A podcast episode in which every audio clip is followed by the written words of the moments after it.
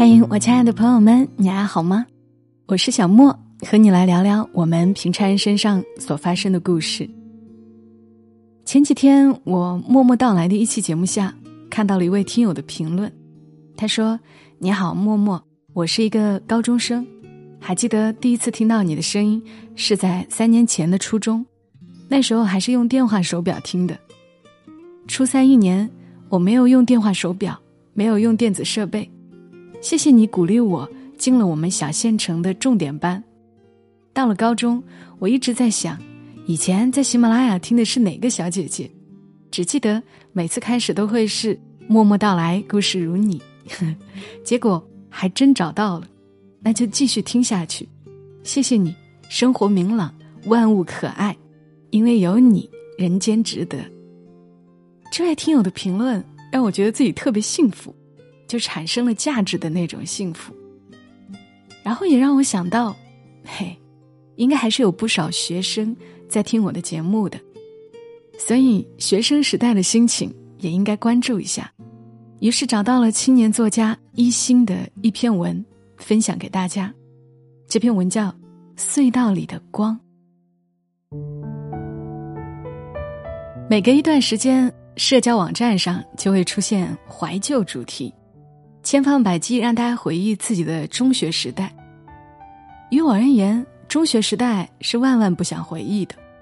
或许别人的中学时代是灿烂的奇梦，是彩色的霓虹，是甜蜜的糖果，而我的中学时代全然不是如此。说起来，我在中学时代连少女都称不上。身高一米五八的我，拖着一百二十多斤重的身体。怎么看都不像是窈窕少女。同学曾经兴高采烈的给我抓拍过一张照片，我看了一眼后简直要昏过去。照片里的我，在宽松校服的衬托下，更显健壮，再配上凌乱的短发，简直像个中年男人。别人的中学时代，听着周杰伦的歌，有熟悉的朋友和同学。下课后，在走廊里嬉笑打闹，一起心怀浪漫的美梦。而我这个中年男人的中学时代，将最灿烂的时光隐藏在那副矮小又臃肿的躯壳之下，是班里最没有存在感的女生。多年之后，我在家乡的商场里和一个老同学相逢，他怎么都想不起班里还有我这个人。而我在看到他的时候，就立马想起了十年前他在教室里阳光自信的笑容。他从不知道，曾经自卑、敏感又脆弱的我，有多么羡慕他的笑容。中学时代的我，不仅相貌普通，成绩还不好，在文理分科之前，理科严重拖后腿，导致我考了好几次全班倒数第六名。虽然那个班是重点班，即便名次倒数，也有升入本科的可能，但是倒数第六名，还是让我觉得羞愧万分。每次公布成绩，同学们围上去，或激动万分，或垂头丧气，总归是有勇气围上去。我不敢，我怕自己要从那张名单的最下面往上数起，更怕数不了几个人。就突然看到自己的名字，在那个重点班里，我的座位在教室的一个角落，因为看不清黑板，有好多节物理课，我都如听天书，如坠五里雾中，只能看着身边的同学和老师热情互动，我什么都做不了。每个周一的早晨，我骑着自行车到学校，从进校门的那一刻起。心情就突然变得低落。从校门到教学楼，还有一段距离，那几分钟于我而言，简直像噩梦一般难熬。我怕走进教室，更怕走向那张倒数第六名的成绩单。恐惧如此真切，以至于许多年后，我梦见高一查成绩的场景，浑身仍然会变得汗涔涔。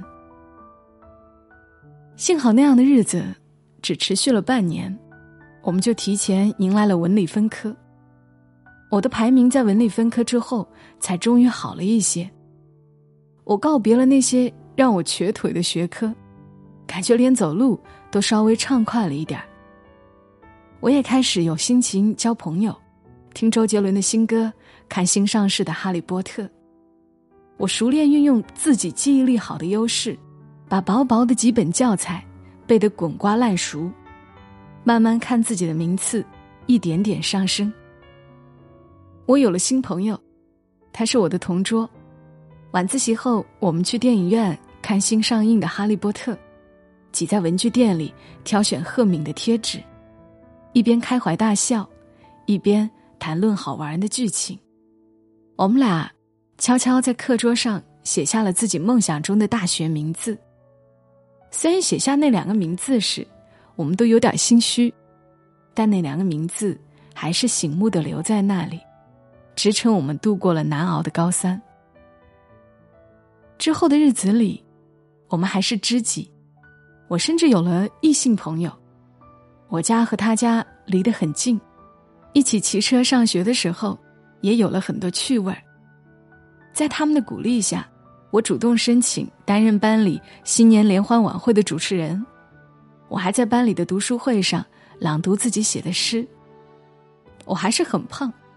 仍然穿不上好看的裙子，但关于青春的一部分，悄悄露出了灿烂的样子。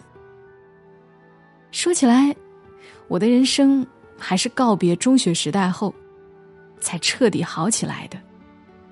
上了大学，我终于减肥成功，换下宽松的校服，穿上精致的裙子。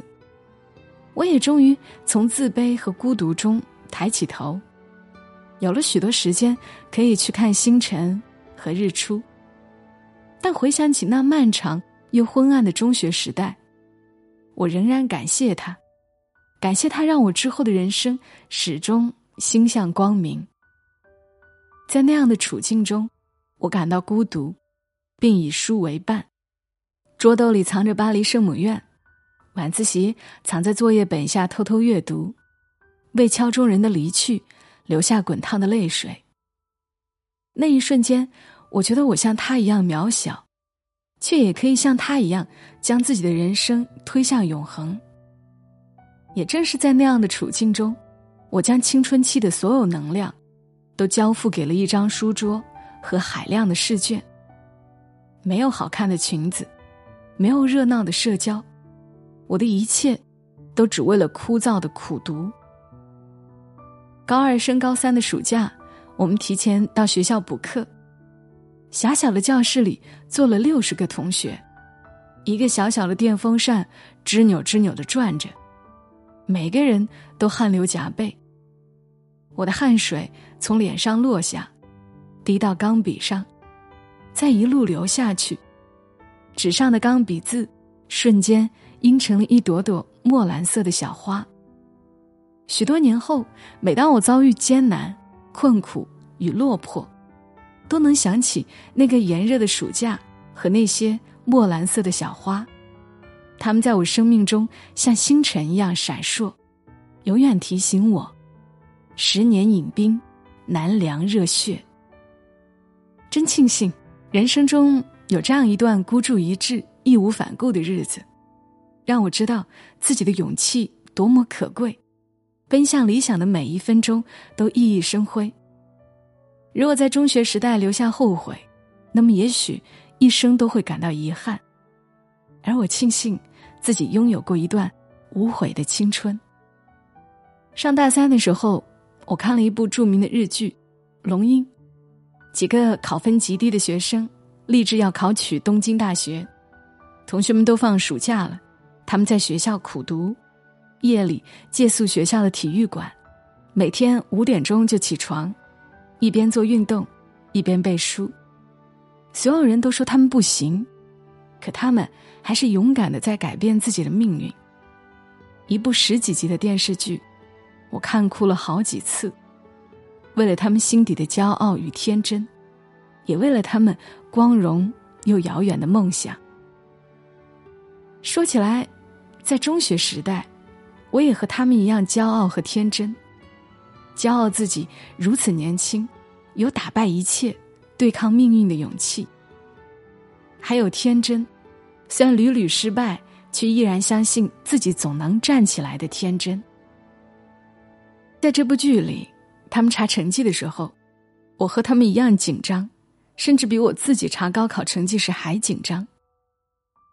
借着他们的中学时代，我又回到了那张小小的课桌前，背过的教材、做过的题目，都已经记忆模糊，唯一留下的还是那四个字：青春无悔。我也愈加相信，中学时代足以成为我们一生的底色。他若无悔，我们一生都将充满天真与热血；他若真诚，我们的一生也都将通往明亮的坦途。最近我很喜欢的一段话，很想送给曾经和我一样身处隧道的人。二十岁过后，就意识自己的长相已经到了瓶颈期，充其量也只能挂在三线上，继而重点放在阅读书籍。和汲取智慧。不过话又说回来，有人给你关上一扇门的时候，也不一定会为你开几扇窗。但你要记住，屋顶的烟囱一直是为你开着的，下水道也可能通向光明。是的，下水道也可以通向光明。《肖申克的救赎》里，安迪不就是从下水道奔向自由了吗？即使身处下水道，也要捂住口鼻，拼命奔逃。即使身处陋室，也要透过烟囱仰望星空。我的中学时代是像隧道一样漫长又昏暗的时光，但幸好，我一路走啊走啊，终于走到光亮里去了。我仍然记得高中毕业的那天，阳光灿烂的六月，我和同学们一起拍了一张热闹的毕业照，大家面对面互相整理衣服。摄影师高喊“茄子”的时候，每个人都笑了起来。阳光从校园里古树枝叶的罅隙间洒下来，我们笑着闹着，连同回忆都一起变得斑驳了。不管我的中学时代是如何开始的，我都知道，它的结尾变得如此美好又温柔。那一段从校门口到教学楼的路。我和朋友们笑着走出去，再回头看，原来隧道已经在我们身后了。眼前灿烂的阳光，尽情的倾泻而下，一点儿都没有保留。嘿，真好，特别感谢一心的这段文字，很适合给中学时代的朋友们听。我想，其实人生总是会要经历一段或者几段隧道的，但隧道总有出口嘛。好啦，今天的内容就和大家分享到这儿，谢谢你听到我。更多小莫的节目，可以在喜马拉雅搜索“小莫幺二七幺二七”添加关注。我们下期声音再会，祝你夜好眠。小莫在深圳和你说晚安。